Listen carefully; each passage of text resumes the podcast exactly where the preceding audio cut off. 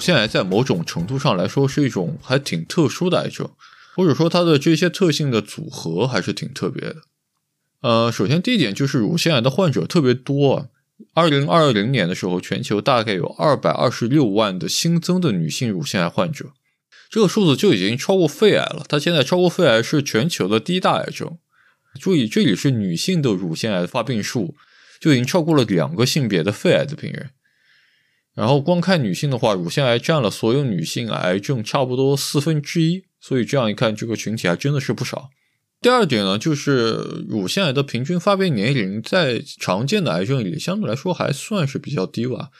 乳腺癌的中位发病年龄是六十二岁，然后这个数字在肺癌是七十一岁，就差了差不多十岁了，对吧？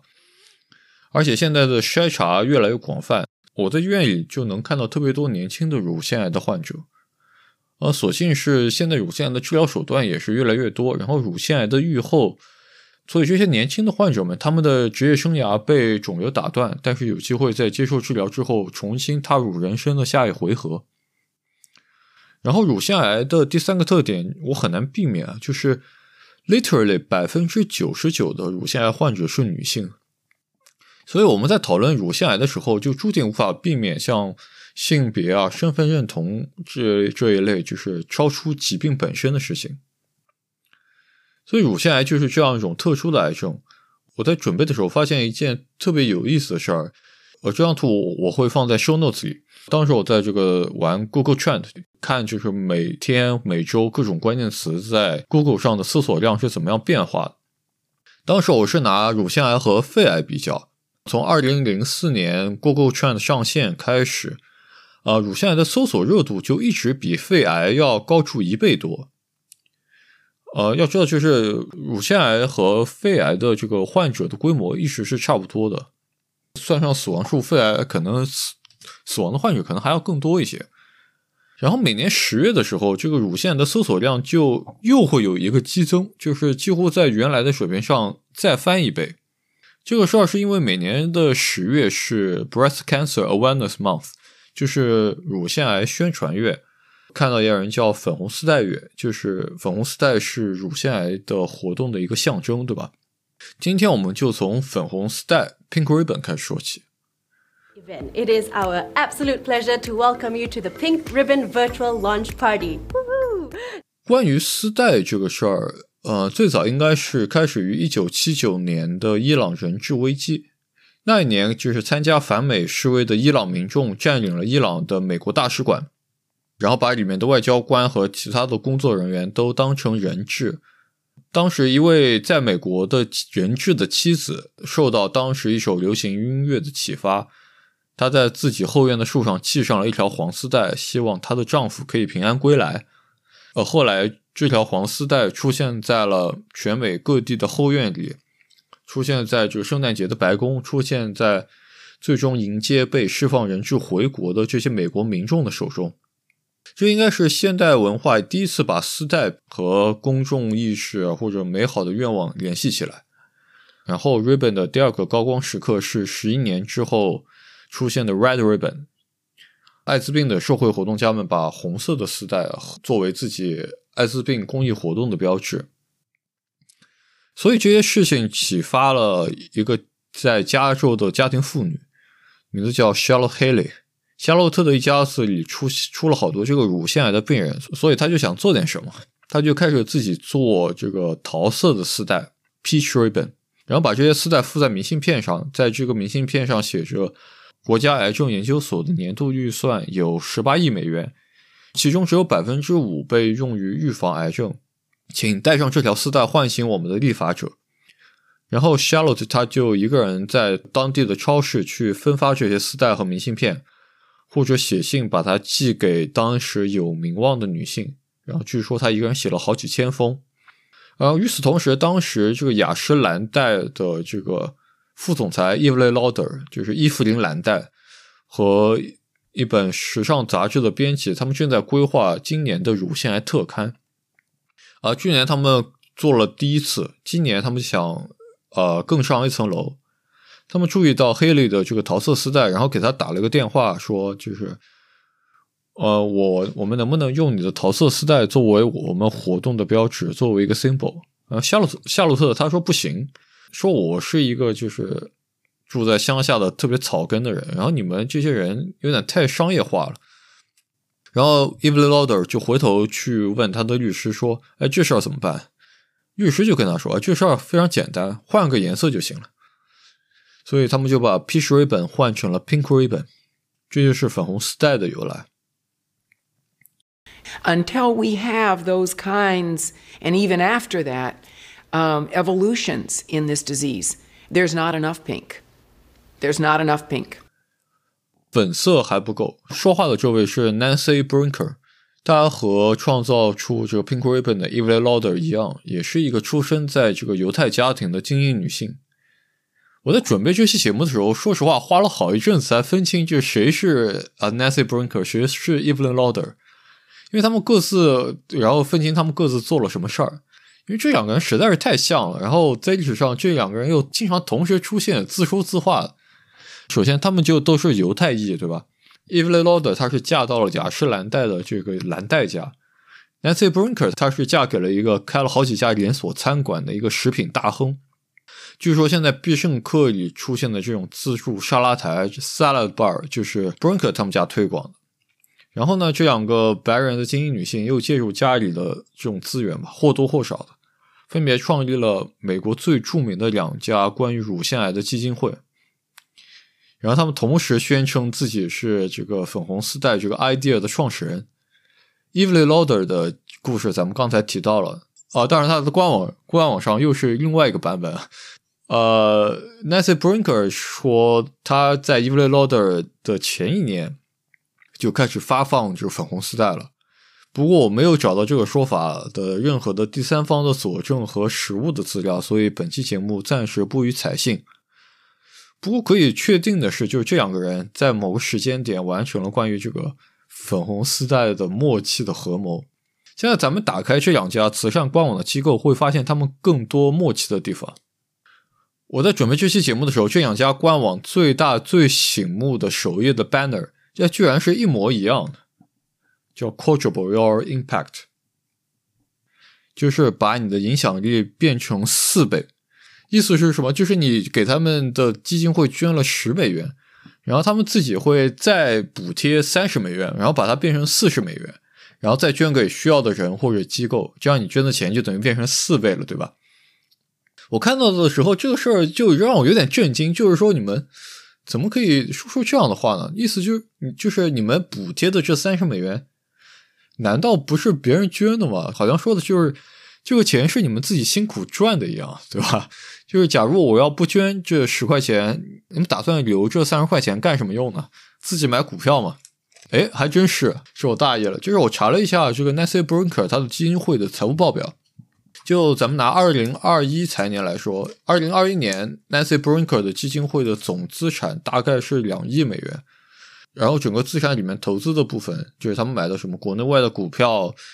然后就固定收益的基金、企业债券加上一些私募的基金，加起来是一亿四千万美元，然后就是百分之七十。其实想想这也是很合理的，因为他人家的名字叫 Foundation 嘛，Charity Foundation，就慈善基金会，主要是这个词出现的太多了，搞得我就有点完形崩溃。就是完形崩溃，就是这个。就是看一个相同的字，或者写一个相同的字一百遍，然后有一瞬间就突然就不认识这个字了。就是我就很长时间就忘记了，人家叫 foundation，人家自然是要进行投资的。这个说实话也没什么好指摘的，这可能是最大化利用他们收到的捐款的方式。不过我确实对他们说就补贴三十美元的这个说法，觉得是有点嗯有点奇怪。不过 Nancy Brinker 他本身不避讳他自己的。慈善基金的商业化的运作。二零一一年的时候，Nancy Brinker 和美国橄榄球联盟 NFL 的达拉斯牛仔队合作，然后举办了一场就是 Pink Ribbon 冠名的比赛，叫这个 Race for the Cure，用比赛来寻找治疗。然后在比赛开始之前，Nancy Brinker 站在球场的五十码线上，对所有的在场观众介绍 Pink Ribbon 和他自己的这个慈善基金会。他的第一句话我没有听懂啊，他说我们现在在做的是对乳腺癌的民主化。所以什么叫乳腺癌的民主化？我的意思是，就是我总觉得这世界上还有比癌症和死亡更民主的东西吗？但是他的后一句我听懂了，Nancy Breker 说。我知道我们不是一家企业，但是我们像企业一样运营。慈善组织到底能不能商业化，或者这些非盈利的组织可以商业化到什么程度？这些非盈利的组织能不能像大公司那样追求规模、追求增长呢？这样的争论可以说是由来已久了。然后在评价一个慈善组织的时候，有一个很重要的指标，就是你有多少的钱是真正分给那些需要的人手里。那，很显然，这个比例不是百分之一百，对吧？因为你需要管理你的员工，要给他们配电脑，要给他们报销机票。更重要的是，就是作为一个慈善组织，你需要做，你需要募资，要在电视上打广告，要办各种各样的线下活动，要让自己获得更多的曝光，来说服大家给自己捐钱，这也是成本的一部分。所以捐赠的钱要扣除掉这个管理的成本和募集资金的成本，才能给到这个需要的人手里。这些被扣除的部分叫 overhead，字面意思就是头顶之上的东西。一个慈善基金会的 overhead 有多少是合适的呢？啊，著名的慈善活动家这个 Dan Plota 这样说，这也代表了很大一部分这个参与慈善的人的观点。So the next time you're looking at a charity, don't ask about the rate of their overhead. Ask about the scale of their dreams. 意思就是说，就根本就不要问我们的 overhead 有多少，或者我们的这些间接的成本有多少，要问问我们的梦想有多大，或者问问我们能干干成多大的事儿。他的观点就在于，就是慈善机构的间接的成本越大，他就能雇佣更好的管理层，去办更多更好的活动，来获得更多的捐赠。对吧？这就是一个企业扩张的思路。你是想要一个只能募资一百万的，但是特别清贫的慈善组织，还是一个说间接成本有百分之五十，但能募集到一个亿资金的慈慈善组织呢？这是他给我们发出的拷问。咱们就来接下来就来看看这个 Nancy Brinker 这个美国最大的乳腺癌的 Foundation，它的情况是怎么样？二二零二一年，这个基金会的总支出是一亿六千万美元，其中就这个 supporting services 就是用在管理和募资的 overhead 是五千一百万美元，就是百分之三十二，意思是差不多有百分之七十不到的钱是被用于真正的这个项目的运作。就是我知道，就是运营美国最大的乳腺癌基金会可能不是一个容易的事情，但是百分之三十二的间接成本。就多少还是让我皱了皱眉头啊。不过，这所有的这些数字最后都是要报给美国国税局的，所以他们不会在这里面撒谎。但是这里面有这个 Nancy Brinker 和 Dan Plota 不会说的小技巧，比如说，其实你在报人员工资的时候，它其实不是全算在这个间接成本里的。假如你要做的这部分工作和项目和具体的 program 有关的话。那么这部分的公司就是算在这个项目运作里面，它是不算在这个间接成本里面的。假如我是一个管理层，早上和人开会要再讨论咱们下一步要开展什么样的项目，呃，下午呢研究一下财务报表，那么只有下午的这份这一部分工资算在 overhead 里。所以按这样的标准，我感觉就只有保洁阿姨的工资会全部都算在 overhead 里，就是咱们一定要。硬当一回土包子，然后把所有的工资啊、津贴啊全算到 overhead 里。那么 Nancy Brinker 的基金会的效率是多少呢？我算了一下，正好是百分之五十。也就是说，他们花掉的这些钱，一半是在整个项目的运行上，然后另一半就是花在了呃这个和人有关的、和乳腺癌有关的 program 上。然后这些项目，它甚至还包括什么电话营销啊、问卷调查和付给咨询公司的咨询费。然后找了一个专门监督慈善机构的这个这个网站，叫做 Charity Watch，他们就会分析每个比较大的慈善机构的这个财务情况，然后给出他们自己的评分。当然，他们有他们自己的独特标准啊。然后在他们的数据库里。Nancy Brinker 的基金会的 overhead，它正好也是差不多百分之五十，跟我这个粗糙的特别粗糙的算法差不多。然后他们每募集到一百美元资金的成本是三十九美元，所以我觉得 Nancy Brinker 就是在宣传自己的时候，可能只会说他们的 overhead 是百分之三十二，而不是百分之五十。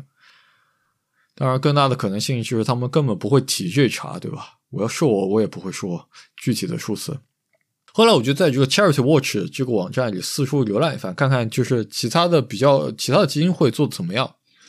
比较好的基金会，他们的 overhead 也是在百分之二十左右。然后比较离谱的基金会，比如说就是什么 United Cancer Support Foundation，他们只有百分之七的钱是用在 program 里。就百分之九十三的这个钱都是所谓的间接成本，这个事儿就有点离谱了。后来我知道，就是很多这些离谱的组织，他们甚至都不是慈善组织，他们会取一个类似于呃美国乳腺癌联盟或者什么乳腺癌幸存者联合会这种名字，这种名字乍一听就是一个慈善组织的名字，对吧？但是他们在这个美国国税局注册的时候选的不是慈善组织。他们会选一个叫五百二十七号组织 （Political Action Committee），就是政治行动委员会。政治行动委员会，他们按照定义来说，他们是一种政治的游说组织。他们理论上的存在的目的是，比如说推进某一项法案，或者推举呃某一个选举人，然后咱们出于这样的目的来来募集资金。所以他们就可以绕开关于慈善组织的一系列监管，然后可以把他们的财务报表藏在更深的地方。他们打电话找人捐款的时候，不会说：“哎，我们要推进乳腺癌的研究，或者要帮助乳腺癌的病人。”他们会这样说：“他们会说，呃，我们是致力于推进有利于乳腺癌治疗的联邦法案和推选乳腺癌相关的候选人。”所以你呢就能注意到这其中微妙的差别了，对吧？所以这就是我关于粉红丝带 campaign 的感觉到第一个特别别扭、特别不舒服的地方，就是这种不加掩饰的商业化思维，然后这个背后的一点点的小心机。有这么多浑浑水摸鱼的人，然后你们这些资本啊，不是你们这些慈善家，回头来教育我们，就不要老盯着你们的运行效率，要看你们做大做强的梦想。所以我的理性告诉我，你们可能是对的，就是咱们先不纠结细节，先把蛋糕做大，可能更重要，对吧？而且我知道现在有特别多的基于量化的数据的和对照的实验的非常非常精准的慈善，但是我的直觉、我的感性在告诉我，这里面有一点不对劲儿的地方。关于 Pink Ribbon，我想讨论的第二点就是 Cost Marketing。cause 就是原因的那个 cause，我看这个词在中文里应该是叫做善因营销，就是商家和这个慈善组织会合作出一些合作的商品，然后把他们的这些联名的商品的一部分的利润拿出来来做慈善。比如说 Evelyn Lauder 和这个 Nancy Brinker 他们网站的首页都有一个板块叫做 Shopping Save Lives，然后里面会卖各种打上粉红丝带标的东西。然后他们的进的钱就会滚进这个基金里，然后常见的就有什么 T 恤啊、毛巾啊、口红啊，比较特殊的可能有什么信用卡或者租车的服务。不过更多的是他们会和一些更多的企业合作，来在更广的市场上来销售他们的产品。比如说雅诗兰黛每年到了这个时候，都会和他们的这个姐妹的基金会推出粉红丝带限定版的小棕瓶。啊，前几年这个他们还和《守望先锋》啊和《街头霸王》这个电子游戏合作出过这个联名的皮肤。在国内的话，Cost Marketing 比较有名的案例就是很多年之前，农夫山泉说每卖一瓶要捐出一分钱给希望工程，差不多就是这样的事儿。关于这个乳腺癌的 Cost Marketing，它刚刚开始兴起的时候，就同时就有另外一撮人在反对这个事情，他们专门成立了一个组织，叫做 BCA Breast Cancer Action。BCA 的参与者们把和乳腺癌相关的营销叫做 “pink washing”，就是洗粉，就好像这个大闸蟹在阳澄湖里洗一下就能卖高价一样。就是你们这些资本家也不过是想要多卖货，对吧？而不是真心诚意的来做慈善。然后另一方面呢，合作的你们这些慈善机构也不过是要想要捐款，给了钱都能贴牌，有一种这种饥不择食的感觉。呃，就是他们的观点啊，我就来举几个他们常说的例子来证明他们所说的这种资本家的伪善。比如说啊，这个酸奶品牌 Uplate 曾经发起过一个活动，就是说每卖出一瓶酸奶，他们就会捐十美分。但是他们的要求是呢，呃，消费者想要把这个 deal 完成，就必须要把酸奶的盖子寄回给公司。根据当时的邮费，就是消费者们必须要一次性寄出七张盖子，捐出的钱才能抵得上邮费。所以就感觉好像你办这个活动就挺看不起消费者的智商的，对吧？然后还有就比如说，这个 Nancy Breaker 的基金会曾经和肯德基合作，出过粉色包装的全家桶。然后基金会也和就石油巨头就 H 呃 Baker Hughes 合作，Baker Hughes 就把自己开采这个页岩气的水力压力的钻头染成了粉色。我们知道，这个水力压力开采页岩气对于就水资源的消耗和污染都还是蛮严重的，对吧？所以基金会们和这些或多或少的参与了癌症发生的这种不健康的、不环保的产品的合作，在当时就引起了很多的反弹。不过话又说回来啊，就是我看了几乎所有的 BCA 的这些反红丝带的反对者们的材料，他们这十几年反反复复说的就是那么几个例子，几乎也没有什么更新。那我是不是也可以说，就是剔除了这几个害群之马之后，乳腺癌相关的 cost marketing 哎做的还不错？有一项调查研究显示啊，百分之八十三的年轻的消费者会因为一家公司在支持一个 cost。就会更加的信任它。有百分之八十九的年轻消费者会因为 cost marketing 来更换购买商品的品牌，当然是在价格和质量差不多的情况下。甚至有百分之四十的人愿意为 cost 关联的这个商品来花更多的钱。从数据上看，全美的 cost marketing 的花费从一九八三年的接近百接近零，啊，一直到了二零零六年的就十三亿美元。再到最近，我看到是二零一九年的二十二亿美元。美国的消费者们可能不仅仅是接受了 cost marketing，他们甚至是在期待它。在这个原子化的，就是每个人变得越来越疏离的年代，cost marketing 它至少唤起了一种公共意识，它带来了一种很稀疏的，但是范围很广的团结。通过 cost marketing，我们可能可以取得一个 win-win-win 的局面。对吧？慈善组织拿到了捐款，然后企业们获得了更好的声望，然后消费者们获得了某种 awareness，然后在下一秒，他们通过购买把这种 awareness 转化成了实际的行动。所以说到这里，就是假如 cost marketing 竟然真的有什么问题，就像我刚才提到了什么肯德基啊、酸奶瓶盖这样的事儿，那也应该是执行的小问题，它不是这个 cost marketing 这个整个理念的问题，对吗？但是这里面仍然有一些让我不舒服的事情，一种哎说不上来的感觉。直到我后来看到了前几年这一个福特汽车的联名广告，一下明白这种不舒服是因为什么了。Hi, this is Kitty Van Bortle. When I was diagnosed with breast cancer, all I wanted to do was to get into a Ford Mustang convertible and go. I want to give another woman that same opportunity. Are you a breast cancer survivor? If so, please visit Van Bortle Ford today or online at vanbortleford.com. 呃，我被诊断乳腺癌的时候，唯一想做的事儿就是跳进一辆福特野马的敞篷汽车。 如果你也是乳腺癌的幸存者，你也有机会获得一辆全新的野马敞篷。然后画面是一个开心的女性在开着一辆带着粉色拉花的福特野马，在加州的阳光之下兜风。这样的乳腺癌的形象是不真实的。所有的宣传物料上看到的女性，她们的脸上都是洋溢着灿烂的笑容。在线下活动里，乳腺癌的幸存者们像明星一样被簇拥、被欢迎。他们展示的是一幅充满希望的图景。反面的声音被消除了，这里没有真正受苦的人，没有那种呃一诊断就是四期、没有手术机会、面对真正绝望场景的人。人们像参加嘉年华一样参加这个丝带活动，或者像我开头放的那段语音一样，它是一个 party。所以对于我来说，这种讨论的氛围对于一种癌症似乎是有一点过于开心或者过于乐观了。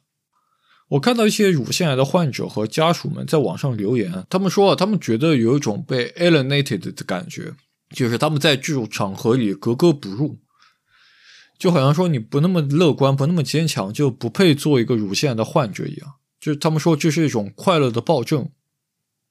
在中国，我印象最深刻的乳粉红丝带活动是是这个时尚健康杂志每年会请一些明星来拍半裸照，来做这个粉红丝带特刊的封面。其中有什么赵雅芝啊、李冰冰啊、李小冉啊、什么白百合，就这种当时比较当红的女性。就赵雅芝的半裸照给年轻的我留下了非常非常深刻的印象。哪怕是现在，我想把乳腺癌这个词具象化的时候，我脑子里出现的还经常会出现这张照片。可是赵雅芝她甚至不是一个乳腺癌患者，对吗？我也不能解释为什么他们一定要拍这种漂亮的艺术照。周雅芝和乳腺癌唯一的相似点就是，他们可能都有一个很深的滤镜。更重要的是，cos marketing 它带来的是一种虚假的解决办法，它让我们得以回避了真正困难的事情。呃，它在潜移默化的降低我们关于慈善或者美德里所包含的付出的标准。就是参与到 cos marketing 之中，就是不需要花很多的时间，不需要花很多的钱，甚至不需要看到正在受苦的人。参与者们所需要做的最困难的事情，可能就是站在超市的货架面前选一下明天早上要吃什么牌子的麦片。这种对于消费者认知的重塑，可能在更长的尺度上会造成负面的效果。比如说，我就看到一项这个研究显示，说参与了 cos marketing 的人，他们在将来会有更少的意愿去真正的捐出一些财产，因为捐助在他们的潜意识里已经完成了。而我们甚至不确定 Cost marketing 捐出的钱，呃，最终流向了哪里？他们被利用的效率有多高 Cost marketing 它强化了一种幻觉，就是不论我们遇到什么问题，总能从市场和新自由主义经济里找到答案。不管这个问题是贫穷、饥饿、癌症还是恐怖主义，甚至可以说，就是这些我们需要通过慈善组织来来解决的问题，很大一部分本身就是因为市场而起的。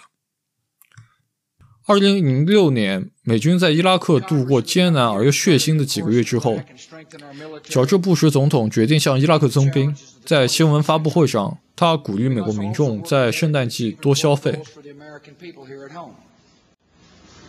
This work begins with keeping our economy growing, and I encourage you all to go shopping more. 所以，我应该怎么样看待这些事儿呢？就是粉红丝带。和 cross marketing，他们无不论如何都是有价值的。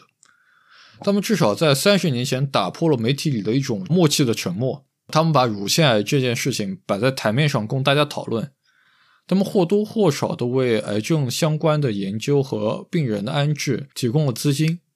他们把百万的美国女性推进诊所进行早期的 X 线筛查。这些事情有总比没有好。但是这些美好的愿望背后，也许总归是有代价的。就是假如我们要接受这样一份善意的礼物，呃，那我们可能也必须同时要接受这里面有很多浑水摸鱼的投机者，要接受精明商人给每个人的善良明码标价。更重要的是，就是每一个投身其中的人交出了一个关于自己价值判断的改造接口，出现在广告上、衬衫上、这个早餐的麦片盒上的。无处不在的粉色，制造了一场大规模的完形崩溃。然后每一个短暂迷失的人会被准确的识别，然后像被催眠一样植入一套新的标准，关于什么是乳腺癌，什么是慈善，什么是正确。如果你像我一样，就是本来想着今年双十一啊什么都不用买，然后结果在最后关头买了一些明明啊似乎也不是特别需要的东西，就是我想你可能明白我想表达的这种感觉。而这种感觉的传播，这种标准的植入，我想可能就是 Nancy Breaker 所说的乳腺癌的民主化。当然，我不是说这些活动、这些 Cost marketing 他们他们是不对的，他们只是对我来说更新。其他的可能是他们在用一种更高效的方式来让这个世界变得更好。他们拥有一种全局的视野，而我只是一个被时代抛下的人。而我只是想说，就是这些事情给了我一种。这种轻微的不适感，一种别扭的感觉，参与在其中，我被热情的告知，我好像正在参加一场了不起的事情，而我正在 make the world a better place。但是我的内心又有一个声音在说，这事情好像不应该是这样，就这种不适的感觉，就仿佛像是晕车一般，眼睛耳朵甚至大脑的理性在告诉我们，我们正在前进，但是身体里依然有一小部分在执拗的认为，不，我们还待在原地。这种微妙的冲突感，这种不适感，也许就是一种代价吧。这种感觉让我想起了小时候大人对我说：“说你要想把事情做成，就就不要怕把手弄脏。”或者说，虽然他是一个贪官，但是他能成事儿。我甚至不觉得这种不适感是我们在挑战乳腺癌所付出的代价。这种不适感是如此的普遍，它可能是我们选择了这样一种现代生活，选择了被时代裹挟着前进，就必须要付出的代价。这样说可能可以让这种代价显得会更小一些。说回来，今年呃，今天我想讨论的就是 Pink Ribbon，主要还是发生在美国的事情，主要是讲美国的事儿，资料可能会相对丰富一些。但是这背后有一种风险在于，我毕竟不生活在美国，所以很难的敏锐的捕捉微小的风向变化。从我看过的这些资料的年代分布来看，包括从就谷歌的搜索热度来看，Pink Ribbon 粉红丝带活动的高峰期似乎已经过去了。现在甚至 Pink Washing 洗粉这个词，也更多的属于后来的 LGBT 运动。所以我一直很怕这批节目变成一一个对于老黄历的自说自话，不过后来想想也无所谓，就是至少这些事情曾经发生过，或者他们在以其他的形式正在发生，所以我就用这期节目把我的一点点感想记录下来。当然，关注美国的第二个原因是，就粉红丝带这样的营销活动在中国从来没有真正的流行过。比如说雅诗兰黛吧，他们今年的活动大概是，就是在外滩包了两辆宣传的大巴，然后在微博上转发了一幅海报。然后这个海报上的链接跳转的还是他们美国的官网，中文官网上的粉红丝带小棕瓶特别版永远处于缺货的状态。然后我就再去他们的淘宝店问，当时正好是十月中旬，我问他们说：“你们有没有粉红丝带的产品啊？”客服说：“亲，这个暂时没有呢。”然后我问：“那你们最近有什么活动吗？”啊，他说：“双十一的预购已经开始了，指定商品加入购物车，在抢预售限时礼。”所以，在中国，粉红丝带它处于一个完全不同的生态位。我几乎找不到呃任何所谓的国际大牌来参与这件事情。在小红书上，粉红丝带属于月子中心和提供乳腺排毒的按摩院。所以在这一点上，中国和美国可以说是截然不同的。就还记得开头提到的这个 Google Trend 吗？就是比较乳腺癌和肺癌的热度。在 Show Note 里这张图的右下角。是我把乳腺癌和肺癌比较之后，把它的结果倒序排序。也就是说，在这些国家里，乳腺癌的热度并不比肺癌高，就是没有每年十月的这个搜索的高峰。或者简单来说，在这些国家里，乳腺癌并没有被完全的商业化。这几个国家的前三名分别是越南、中国和匈牙利。后来我用百度趋势确认了一下，在中国，乳腺癌的搜索热度只有一个高峰。二零一五年一月份，姚贝娜去世，热度达到了平时的四十倍。在剩下的时候，乳腺癌的热度和肺癌就是一样的。所以，也许是中国对慈善有着更严格的监管，也许是我们没有这种就是消费主义的文化背景。至少粉红丝带的活动，乳腺癌相关的 cost marketing，呃，和其他所有的这种类似的 campaign，始终没有获得很大的话语权。但是，尽管如此，这种拧巴的感觉还是在。我时常还是会感觉到这种拉扯的力量。在积极的社会生活之中，有个声音告诉我们：我们没有理由不积极乐观，不对未来充满希望。然而，这种声音的存在本身就把我们推向了对立面。糟心的事情还是有时会发生。耳朵和身体接受到的是截然不同的信息，造成了久治不愈的晕动症。但是尽管如此，我还是会试着保持乐观。我会识别那些事情背后最善良的初衷和最美好的愿景，去寻找每朵乌云背后的 silver line。然后我会说服自己，也许这也是代价的一部分，for the greater good。我也不知道这样想对还是不对，也许对，也许不对。但我现在常用这种方法来试图获得一些安慰。感谢你收听，别想好，欢迎你关注、评论、转发这期节目。或者在 Apple Podcast 上给我五星好评。如果你听到了这里，感谢你的时间。